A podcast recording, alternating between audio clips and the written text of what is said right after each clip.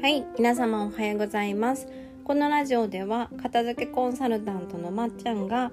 自分の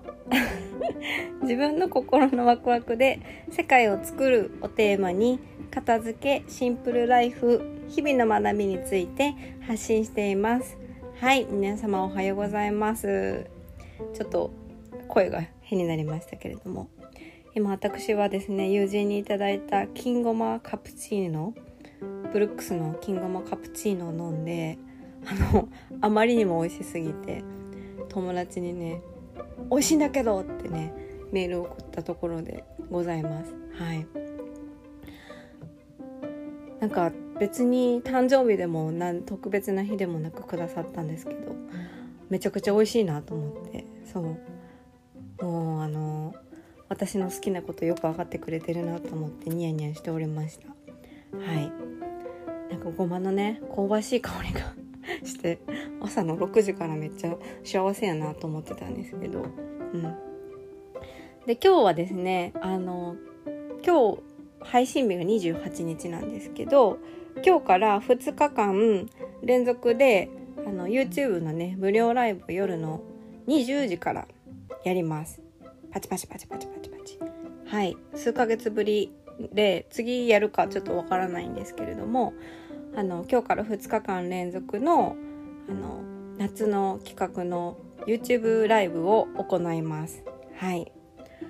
あのそちらのライブはインスタライブとかと違ってあのクローズドなのでよりあの私のパーソナルな話とかよりあの皆さんに学びのあるようなお話ができるのであのぜひ興味がある方は LINE 公式の方からその見れる URL を送りますのでぜひぜひそちらからあの見ていただけたらなと思います。でテーマはですね片付けで自分の好きを好きな世界を諦めない感性と思考を生かして素敵な間違えた感性と思考を生かして好きな世界を作り出す方法っていうねちょっと長いサブタイトルなんですけどこれについてあの2日間連続でお話をします。はいまあ、私がねそもそも片付けをあの広めている理由とか私の片付けのこう奇跡については少し前のポッドキャストでも前回だったかなお話ししたと思うんですけれどもそうあの私はですねそのなんだ一番最初の職場でまあよくあよくある俗に言う、まあ、パワハラみたいなことを受けたんですよね。そうでその時はまああのしんどかったんですけどそうそうしんどかったんですけど、まあ、私の周りにすごいあの助けてくれる人がたくさんいたからまあやめたんですよね。そうであのそのままねまあ辛い記憶だったしそのままにそれはしておいたんですけれどもそれこそあのふとした時にあその時のなんか同じ立場だった？同じなんだパワハラを受けていた？あの友人とねご飯をねあのふとした時に何年かぶりにねあの食べに行ってでその子もその私があの苦しんでた時はすごいあの痩せ細ってたりとか体調が悪かったりとかこうあんまり職場で元気な姿は見れなかったのでイメージとしてはすごい細身な感じだったんですね。で最近会ってお子さんも産んでそうあのママさんで仕事もされてるっていうすごい忙しい状況だったんですけど確実に当時よりもこう元気であの キラキラしてたんですよ。そう一緒にパンケーキつついだんですけどでねあの人の言葉が与える影響ってすごいなってその時にすごい思ったのと改めて彼女と当時あの会話していたあのメールの内容をね見返してたんですよね。でその時のその自分たちが紡いでる言葉とかそうあの受けてきたこととかが生々しく書かれててあの、まあ、私もね彼女もすごい真面目でなんだろう辛いから逃げるとか辛いからやめるって発想をする人たちじゃなかったから結構歯向かってたというか なんか LINE を見る LINE ねメールかな見返してた時に結構なんかなんか頑張っていくとかなんかこのクソ野郎とか なんか結構なんか歯向かってたんですよ。そう。で私では記憶では結構自分なんか弱腰でそのパワハラをしてきた人た人に対して反抗というかこうその人のね思う通りに後半すごい動いてた記憶があるんですけど実際そのメールとか見てるとすごい 何て言うの反抗というかその人の思い通りにならないみたいな。私は私で私ができることをやるんだみたいな強い意志が感じられててあなんか私結構あの頑張ってたっていうか、まあ、強かったんだなって見て思いましたね。なんかなんかそういうパワハラとか受けたことある人ってわかると思うんですけど、まあ、パワハラだけじゃなくてもなんかこう人からね否定ばっかりされてるノーって言われ続けてたりとかなんかこう一歩動いた時にあの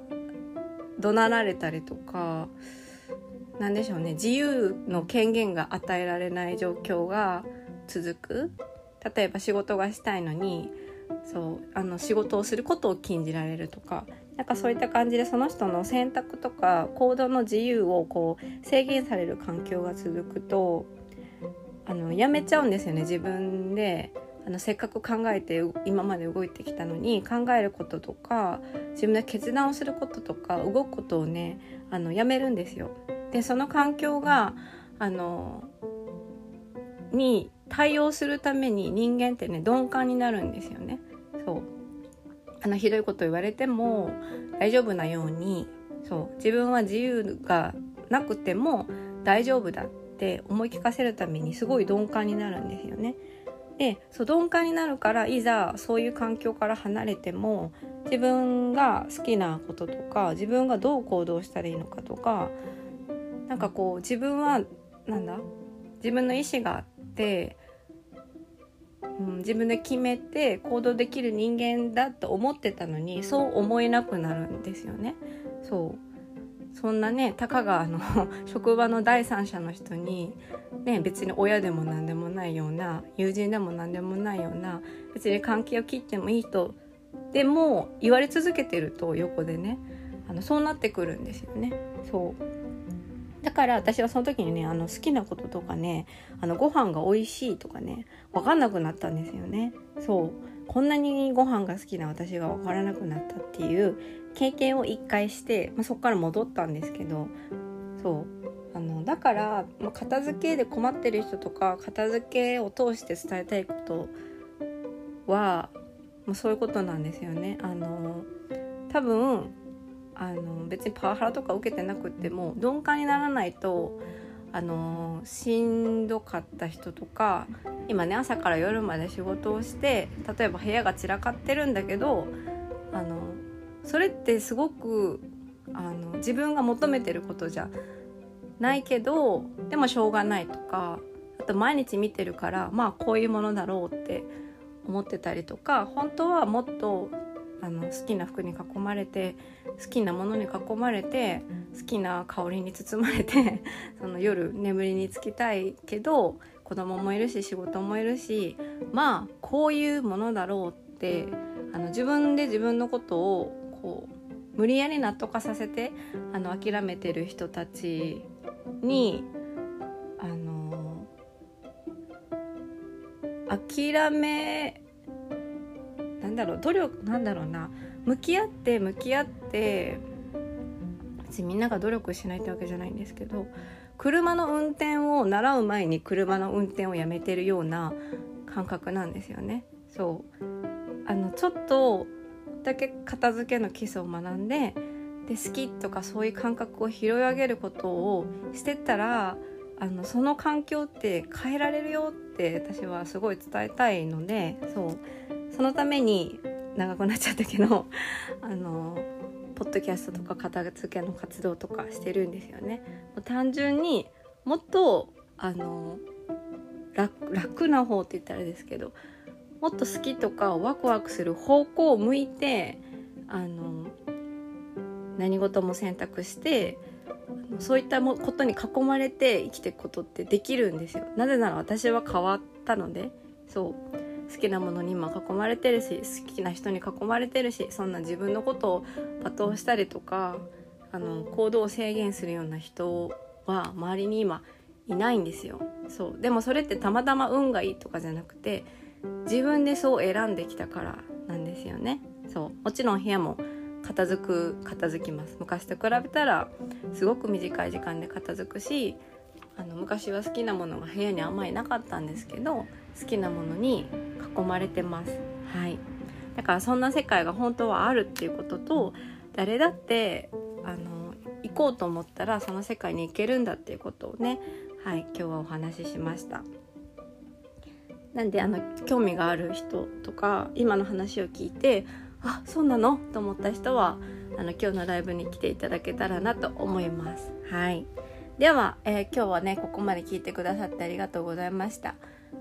金ごまカフェカプチーノこれから飲み切りたいと思いますまた、えっ、と次回のポッドキャストでお会いしましょうではでは